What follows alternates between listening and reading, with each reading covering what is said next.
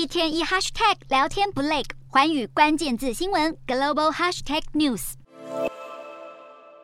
美元指数今年飙升，涨幅达到百分之十五，成为外汇市场的重磅炸弹。人民币对美元再按价，十六号早盘失守七元整数价位，牵动整体亚洲货币贬值。新台币对美元汇率十六号跌破三十一元整数大关之后，持续创下三年新低。韩元对美元汇价十五号进逼一千四百对一美元关卡，在南韩当局加紧监控下，才稍微回稳。泰铢本月也一度创下二零零六年以来新低价，菲律宾披索再度写下历史新低，而摔得最惨的莫过于日本。今年日币暴跌超过百分之二十，虽然在接近一百四十五日元兑一美元关键价位时，日本官员积极口头干预，汇价稍微拉回，不过走势依旧疲弱。日元重贬可能导致日本国力走下坡。根据日媒报道，如果按一美元兑一百四十日元换算，今年日本名目 GDP 为三点九兆美元，这是自一九九二年以来，时隔近三十年，首度低于四兆美元。按照这样的算法，日本平均年薪为三万美元，倒退回一九九零年前后的水准，让日本对海外人才的吸引力锐减，恐怕进一步阻碍经济发展。